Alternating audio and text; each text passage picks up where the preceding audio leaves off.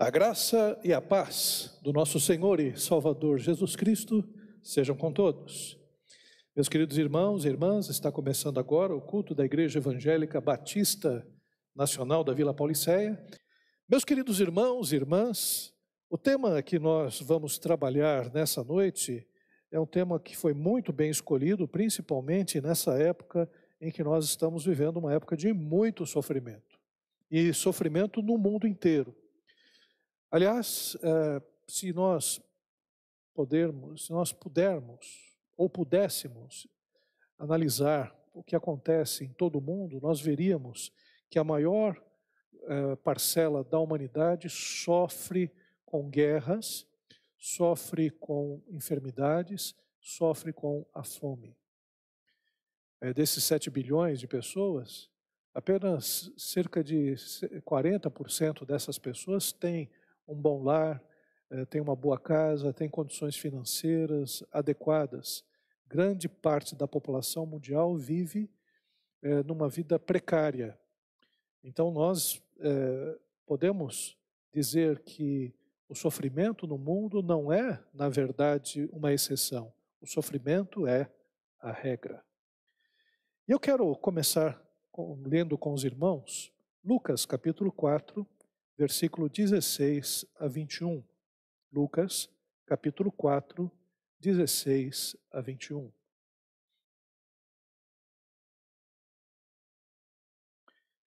palavra de Deus diz assim: Logo no comecinho do ministério de Jesus, logo após a sua tentação no deserto, ele vai para Galiléia e começa a sua missão. E diz assim: Lucas 4,16. Indo para Nazaré, onde fora criado, entrou num sábado na sinagoga, segundo o seu costume, e levantou-se para ler. Então lhe deram o livro do profeta Isaías. E abrindo o livro, achou o lugar onde estava escrito: O Espírito do Senhor está sobre mim, pelo que me ungiu para evangelizar os pobres Enviou-me para proclamar libertação aos cativos e restauração da vista aos cegos, para pôr em liberdade os oprimidos e apregoar o ano aceitável do Senhor. Tendo fechado o livro, devolveu ao assistente e sentou-se, e todos na sinagoga tinham os olhos fitos nele. Então passou Jesus a dizer-lhe, a dizer-lhes: Hoje se cumpriu a escritura que acabais de ouvir. Até aqui. Pai, nós lemos esta passagem, nos ajuda, Senhor, a aplicá-la em nossos corações. Em nome de Jesus. Amém. Meus queridos irmãos e irmãs, o problema do sofrimento humano é uma das questões mais discutidas pela fé e pela ciência. Pela ciência, você tem, na área das ciências biológicas, pessoas que tentam produzir remédios, é, produzir vacinas, produzir uma série de procedimentos que visam prolongar a vida, visam atenuar as dores, visam curar os enfermos. Para isso, tem os pesquisadores, os médicos, aqueles que são da área da saúde. Na área da biologia, os cientistas e pesquisadores também eh, estão estudando as estruturas do DNA do nosso ser, até com o objetivo de reconstruir a vida, quem sabe, ou, como o pessoal diz, trabalhar o oitavo dia da criação. Afinal de contas, o GNA ou a genética, ou a engenharia genética, como chamam, é uma ciência que tem avançado muito e tem feito com que vários cientistas e pesquisadores sonhem com uma série de intervenções no código genético, a fim também de curar enfermidades crônicas, como Alzheimer, o câncer, várias enfermidades genéticas, criando até, quem sabe, um ser humano perfeito ou mais próximo da perfeição.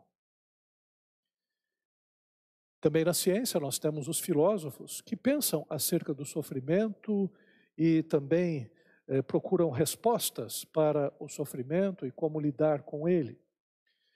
A fé, nós temos as várias religiões, todas elas com algumas respostas sobre o sofrimento, muitas delas insuficientes, e temos, evidentemente, a fé cristã, que busca, através das Escrituras Sagradas, responder à questão do sofrimento através de Jesus Cristo, nosso Senhor. Então, todas, todas as religiões também, ao seu modo, dão explicações sobre o sofrimento humano e também o luto. Mas certamente, nenhuma delas conseguiu resolver esse problema e resolver como Jesus Cristo resolveu. Primeiro, é importante a gente entender, e essa, esse texto que nós eh, lemos a princípio, ele é apenas uma base, nós não, não vamos nos ater somente a ele, vamos passear um pouco nas Escrituras Sagradas para entender a questão do sofrimento. Primeiro, a questão da origem do sofrimento. A origem do sofrimento está em Gênesis capítulo 3, quando houve a queda, tanto do homem quanto da mulher. E a gente percebe que a partir da queda, no livro dos princípios, nós lemos as consequências que aconteceram não somente com Adão e Eva, mas todo o gênero humano.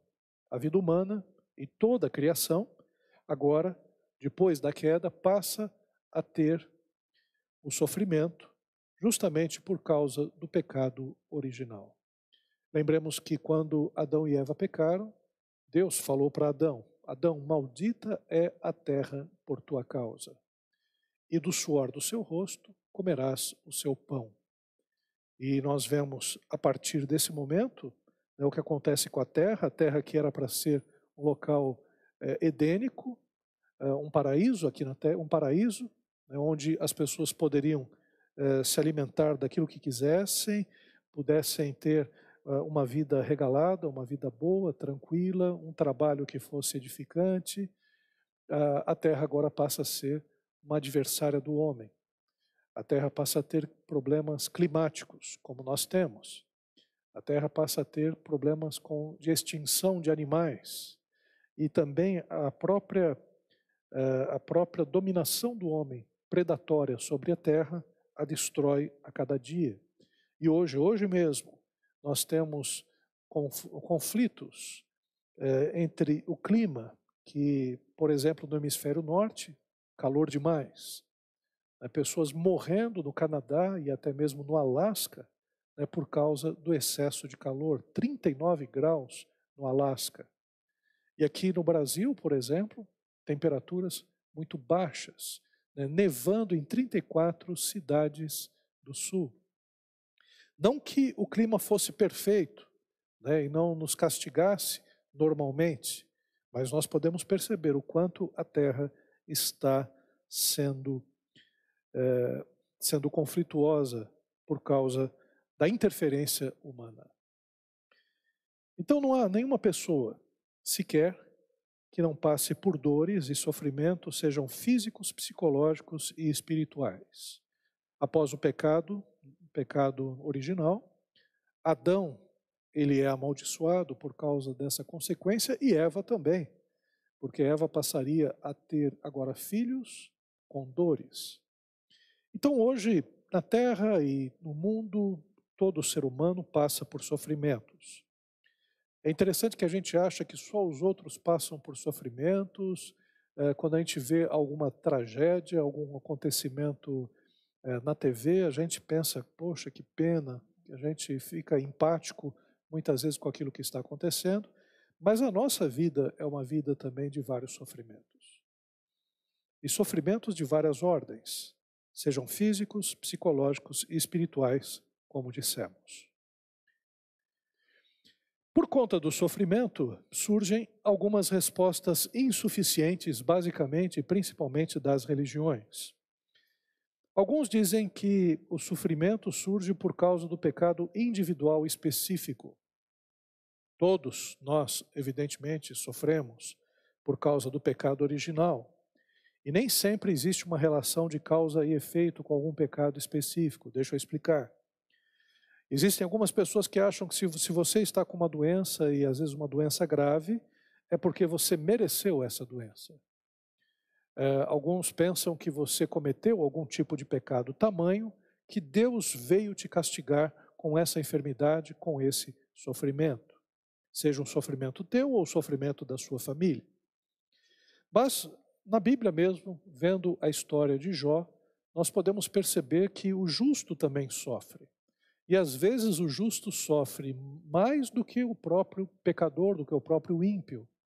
Na vida de Jó, Jó ele perde tudo de uma vez, perde os seus filhos, morrem todos os seus parentes, com exceção da sua esposa, seus empregados também sofrem um ataque, eh, a sua casa e também os seus bens são destruídos, e ele passa a ter uma enfermidade terrível eh, na sua pele, uma espécie de câncer de pele, pelo que a gente pode perceber, ou até mesmo talvez uma lepra, e fica numa situação deplorável. E Jó era uma pessoa justa. Então, essa questão de achar que uma pessoa que sofre, ela merece esse sofrimento, é uma visão muito estreita e muito mesquinha. Na verdade, todos nós sofremos e sofremos por causa do pecado que eh, original que existe desde desde o início da humanidade e também eh, nos atinge. Alguns acreditam que o sofrimento surge por causa do pecado dos nossos pais. Então acreditam que existe uma maldição em que os pais, por serem muito pecadores, acabam transferindo esse pecado para os seus filhos e as consequências do sofrimento e da doença acabam é, surgindo. Mas o fato é que, independente dos pecados dos pais, o sofrimento sempre haverá de uma forma ou de outra. E a própria palavra de Deus nos mostra que não é porque existia um adágio que dizia, né? Eh, os pais comeram uvas verdes e os dentes dos filhos ficaram embotados. Eh, e Deus, em Jeremias, diz: esse adágio não funcionará mais. Não é porque os filhos comeram uvas, os pais comeram uvas verdes que os filhos terão problemas com seus dentes. Agora não. É, cada um vai responder pelo seu próprio pecado. Então, o que nós podemos perceber é que também essa resposta é uma resposta insuficiente. Alguns ainda acreditam que o sofrimento é uma forma de purgação de pecados, nessa vida ou em outras vidas. Então, você que foi um pecador contumaz numa vida passada, então está pagando os seus pecados nessa vida. Então, você que sofre muito ou nasce com alguma deficiência, teria sido porque numa outra vida você teria é, sido um vilão terrível, uma pessoa que oprimiu a muitos e por isso você está purgando seus pecados nessa vida. Essa explicação, além de ser insuficiente e errada, é uma explicação que também não atenua a dor de quem está sentindo. E o sofrimento, para alguns, deve ser vencido pelo esvaziamento da mente. Acredita-se que é, viver é sofrer, pensar é sofrer, é, ter um, um relacionamento com as pessoas é sofrer. Então, a melhor coisa é você se alienar, meditar constantemente, esvaziar a sua mente e chegar numa condição em, de não ter mais pensamentos. Assim você chega num nirvana e acaba fugindo do sofrimento. Ora, essa é uma das piores táticas possíveis, porque a vida deve ser vivida e não negada dessa forma. E é impossível também se alienar de tal forma do sofrimento ao ponto de não sofrê-lo. Mas ainda nós temos uh, a palavra, na palavra de Deus alguns textos que nos mostram a relação de Cristo com o sofrimento. Nós lemos a princípio Isaías capítulo 53. Isaías capítulo 53, como nós dissemos, uma profecia do profeta é, que foi escrita 600 anos antes de Cristo. Uma profecia falando sobre, sobre o sofrimento de Jesus na cruz do Calvário.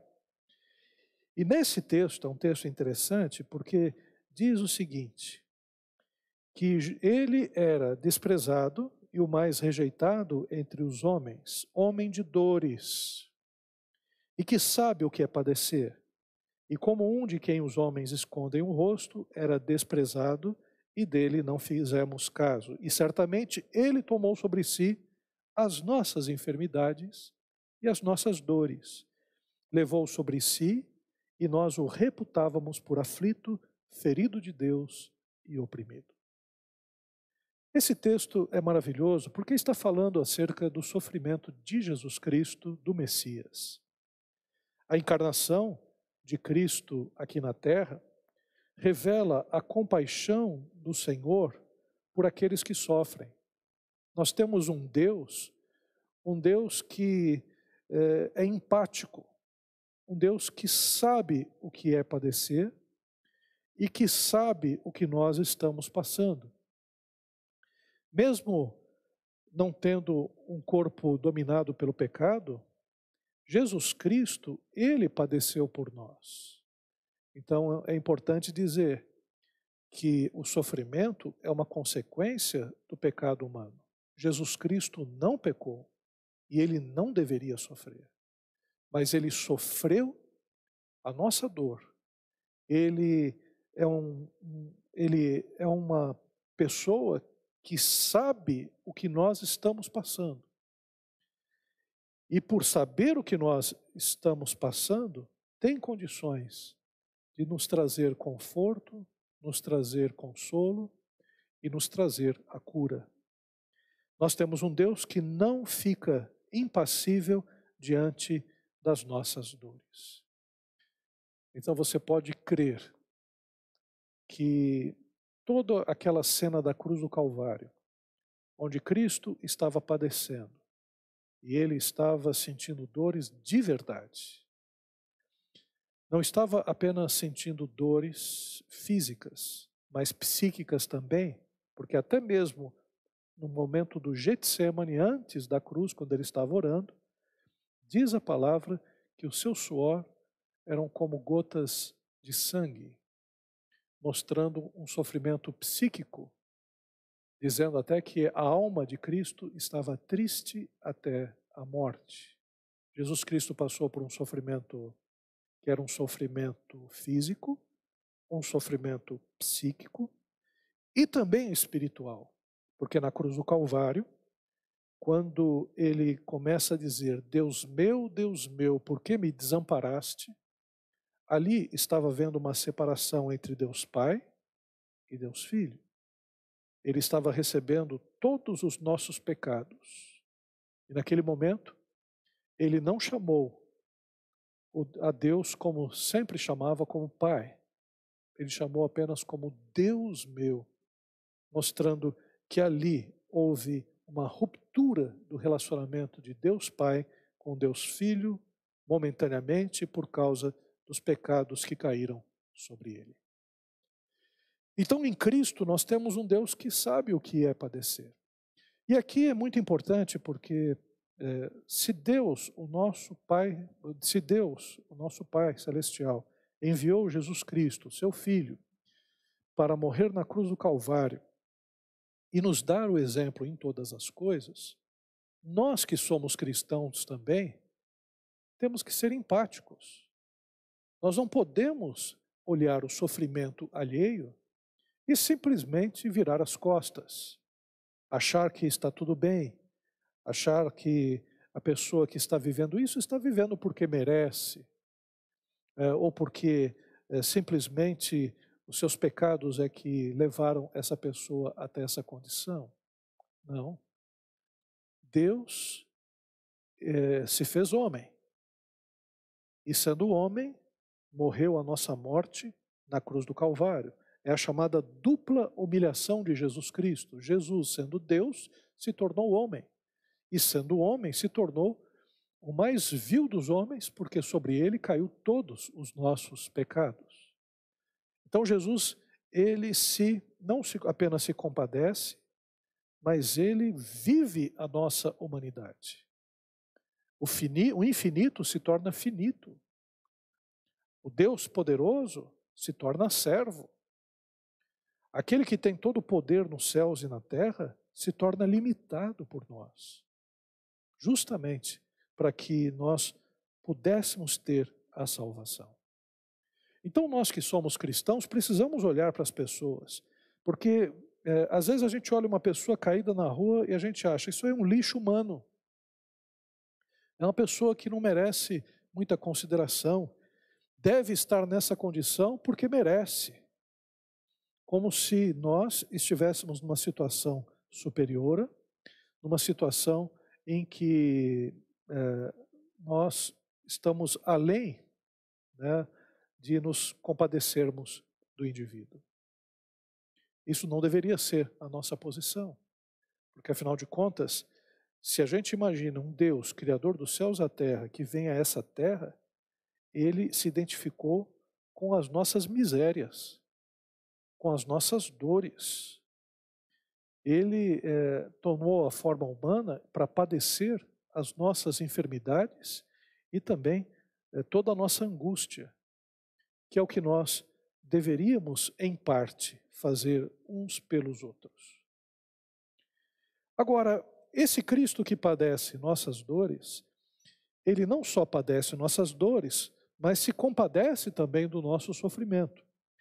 Na Bíblia são narrados, no Novo Testamento, cerca de 37 milagres de Jesus. Desses 37 milagres de Jesus, 28 são ligados ao sofrimento.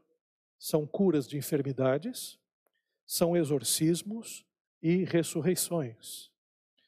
Até fiz uma listinha aqui, deixa eu ver se eu acho aqui no celular, porque o celular às vezes faz com que a gente perca tudo.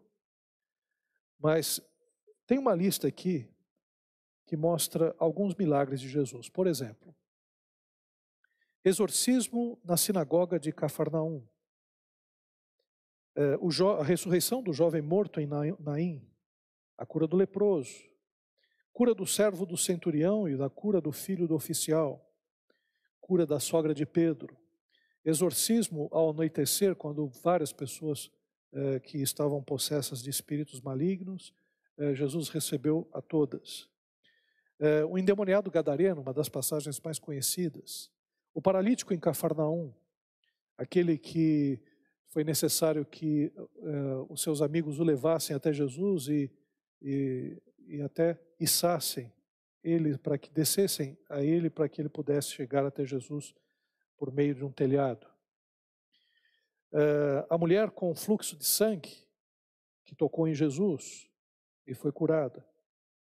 A filha de Jairo, os dois cegos da Galileia, o exorcismo do mudo. Aqui nós temos tanto uma libertação espiritual quanto uma cura física. O paralítico em Betesda, uma das passagens também mais conhecidas. O homem com a mão mirrada, o exorcismo de um homem cego e mudo, uma mulher doente. É, também nós temos a cura em Genezaré, que ele fez várias curas. A filha da mulher cananita, o surdo mudo na cidade de Decápolis, o homem cego em Betsaida, o menino possuído pelo demônio, aquele que se jogava na água, se jogava no fogo, é, o homem com hidropsia, a cura dos dez leprosos, dos quais apenas um volta para pedir, eh, para agradecer a Jesus Cristo, e esse era samaritano. O cego próximo a Jericó, a ressurreição de Lázaro, Jesus curando a orelha também de Malco e por aí afora. Então, esses milagres, e desses milagres, nós temos vários deles. Por exemplo, a gente tem apenas 37 milagres narrados, 28 de cura e de exorcismos, mas eh, temos milagres no plural, no plural, dizendo que as multidões iam até Jesus com seus enfermos e com as pessoas possuídas de espíritos malignos para que fossem curados e libertos. Então nós temos uma ação de Jesus que é uma ação eh, constante. Na agenda de Jesus nós temos o que acabamos de ler em, em Lucas, capítulo 4, versículo 16 em diante, que é uma citação do profeta Isaías, dizendo: O Espírito do Senhor, Deus, está sobre mim, e enviou-me a curar aos enfermos, a libertar os cativos, aqueles que são oprimidos, pregar o evangelho aos pobres. Quer dizer, Jesus Cristo, ele se identifica com as pessoas que padecem. No ministério de Jesus havia uma agenda de um evangelho que era integral, que buscava a salvação do indivíduo, mas também a salvação espiritual, mas também a cura do físico e da mente. Então, sempre a gente vê uma relação de pessoas que estão perturbadas mentalmente e às vezes possessas por espíritos malignos. Jesus Cristo, ele traz libertação, traz sanidade. E também nós percebemos Jesus Cristo curando a muitos enfermos. Então, Cristo é aquele que se compadece da nossa do nosso sofrimento. Isso a gente tem experimentado constantemente. Quantas e quantas vezes o Senhor Deus através da oração de muitos, de muitos dos nossos irmãos, trouxe cura a alguma pessoa, utilizando médicos, utilizando pessoas que cuidassem dos enfermos, ou até mesmo de uma maneira miraculosa. Deus é um Deus que se compadece daquele que está enfermo. Mas, queridos, é muito importante entender a respeito do sofrimento que, mesmo nós tendo uma vida com Deus, sendo salvos em Cristo Jesus, é, tendo agora a vida eterna, até o final dessa vida nós vamos padecer dores. Mas é até o final dessa vida somente. Em 1 Coríntios capítulo 15, versículo 53, nós temos Deus nos prometendo a vida eterna e a vitória final sobre a morte. 1 Coríntios capítulo 15, quem não sabe que capítulo é esse, leia depois todo ele, porque é o capítulo que fala da ressurreição, de como vai ser a ressurreição. E diz, no versículo 53, porque é necessário que esse corpo corruptível se revista da incorruptibilidade e que o corpo mortal se revista da imortalidade.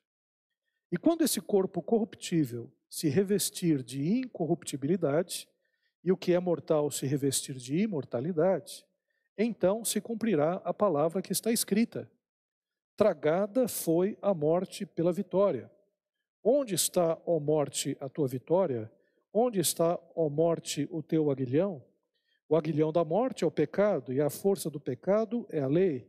Mas graças a Deus que nos dá a vitória por intermédio de nosso Senhor e Salvador Jesus Cristo. Portanto, meus amados irmãos, sede firmes, inabaláveis e sempre abundantes na obra do Senhor, sabendo que no Senhor o vosso trabalho não é vão.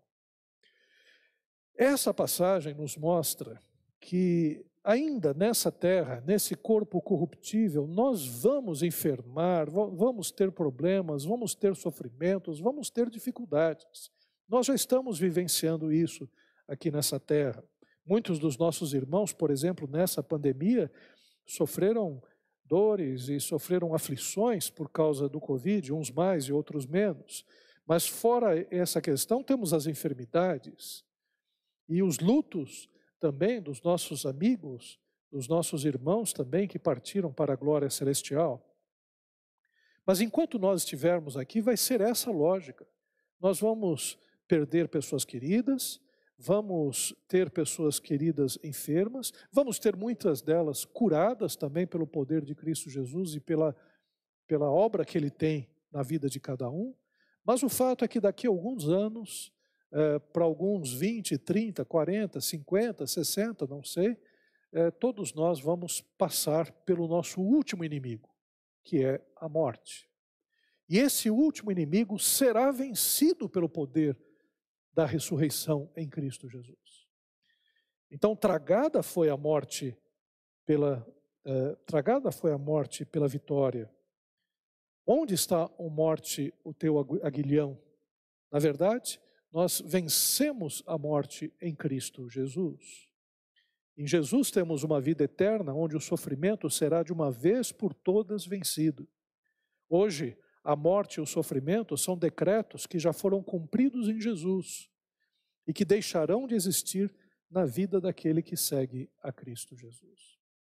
Então, nós vamos viver dificuldades, vamos viver angústias, mas é importante dizer que Cristo está conosco em nossos sofrimentos. Jesus ele disse que teríamos tribulações, mas que tivéssemos bom ânimo. Ele mesmo diz: Tenho-vos dito isso, para que em mim tenhais paz. No mundo tereis aflições, mas tende bom ânimo, eu venci o mundo. Em João 16, 33. O apóstolo Paulo, certa vez, estava com um espinho na carne que trazia sofrimento para ele. Ele chamava até de mensageiro de Satanás. E ele orou durante três vezes para que esse espinho na carne fosse retirado. Alguns acreditam que deveria ser uma doença, talvez até mesmo uma doença nos olhos, porque em algumas ocasiões o apóstolo Paulo mostra que tem algum tipo de deficiência até na vista. Mas o fato é que, mesmo não sabendo qual mal ele tinha, ele estava sofrendo.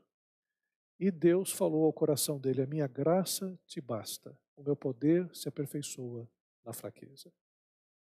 Então, existem alguns momentos em que Deus vai nos curar, em alguns momentos, Deus vai nos fortalecer para vencer as dificuldades, para vencer as dores.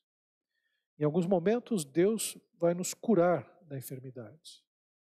Em outros momentos, Deus vai nos curar a mente e o nosso espírito dentro da enfermidade. Então, o fato é que nós podemos confiar que em todos os momentos Deus está conosco.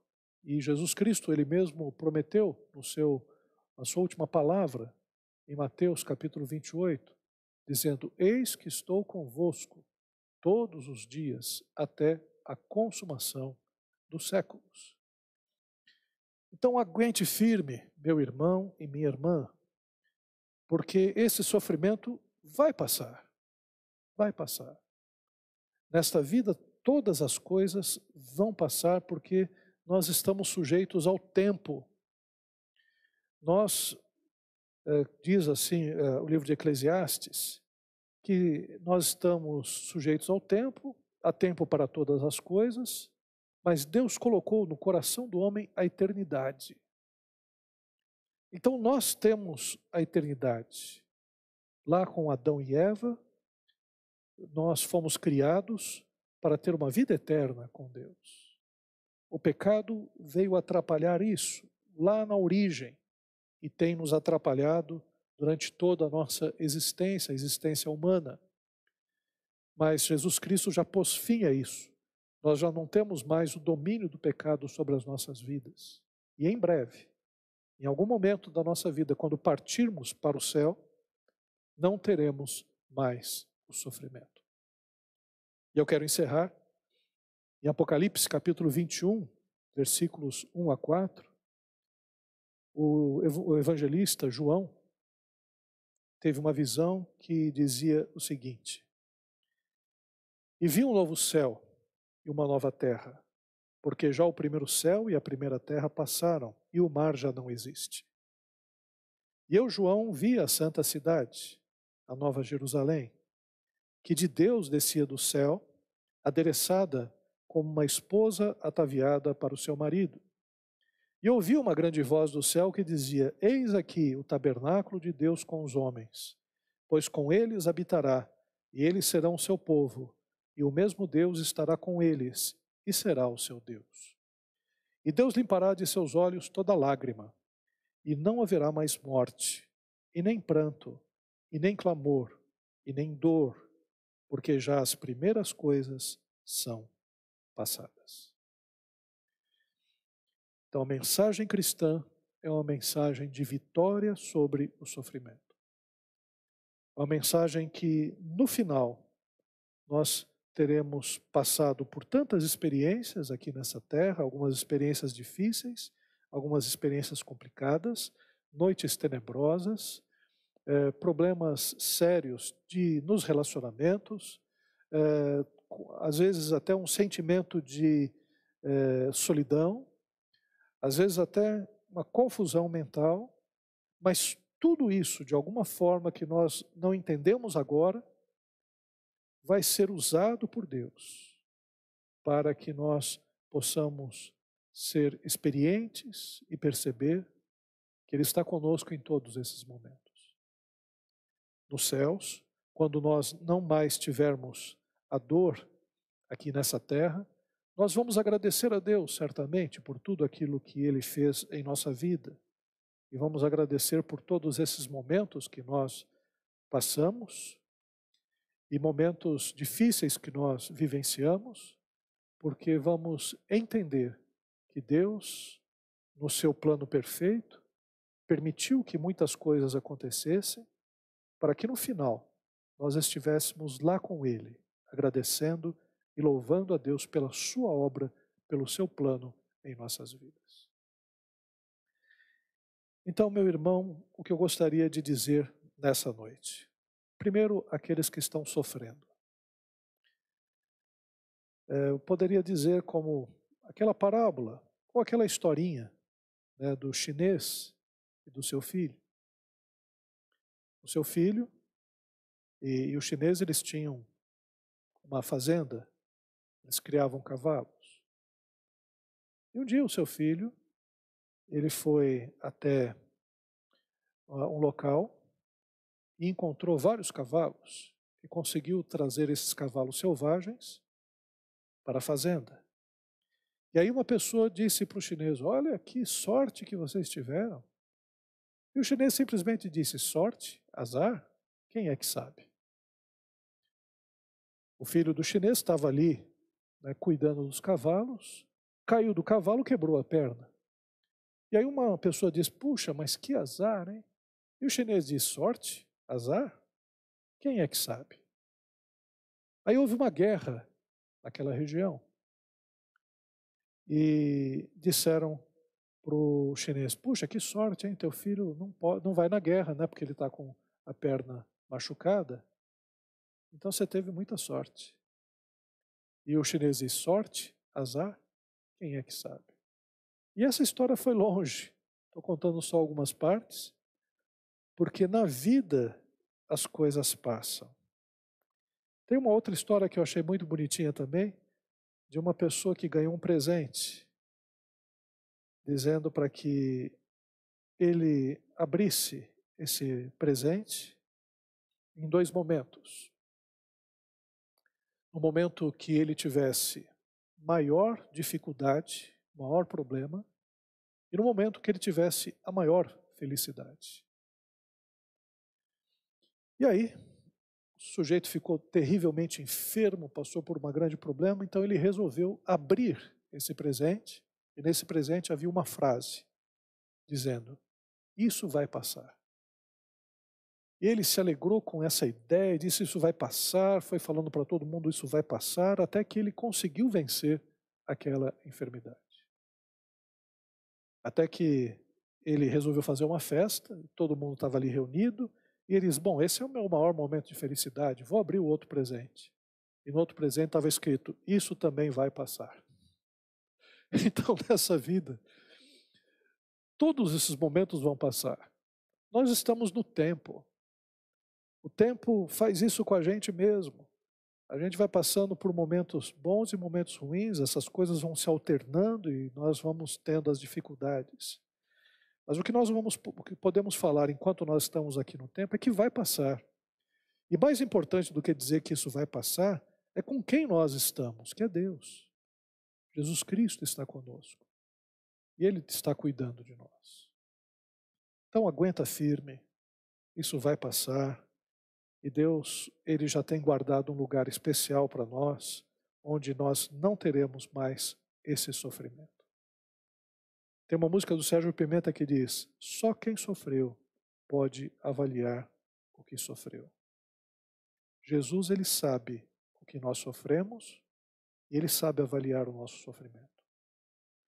E nós que estamos sofrendo, sabemos e vamos saber avaliar quando nós tivermos a vida eterna e perceber o quanto Deus foi misericordioso para conosco.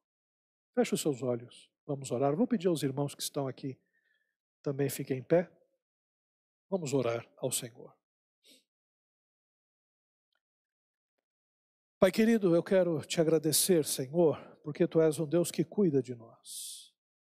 Quero, nesse instante, Pai, orar pelos nossos irmãos que estão sofrendo, para que tu estejas fortalecendo a fé de cada um, Pai.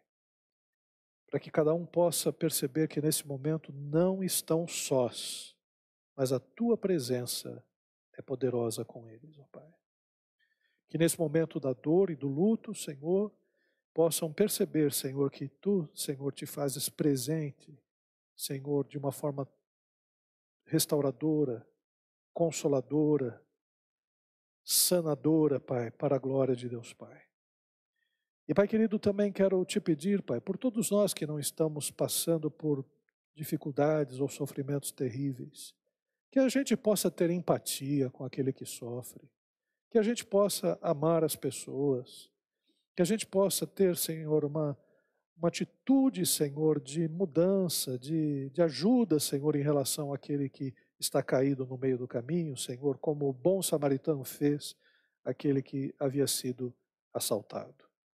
Que nós também tenhamos essa capacidade e esse pensamento.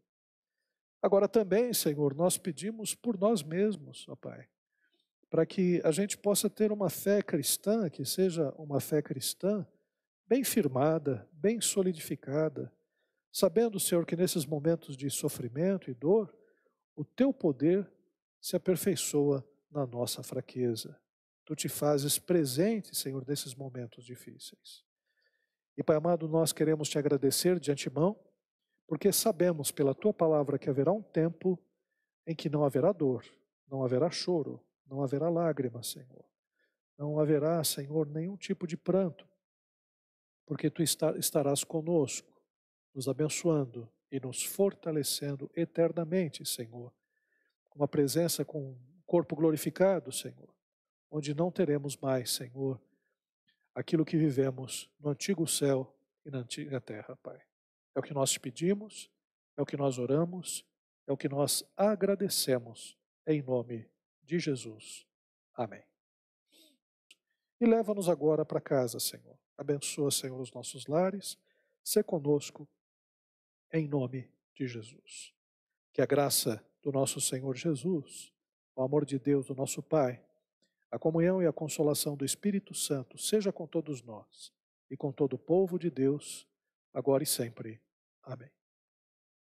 Deus abençoe, em nome de Jesus.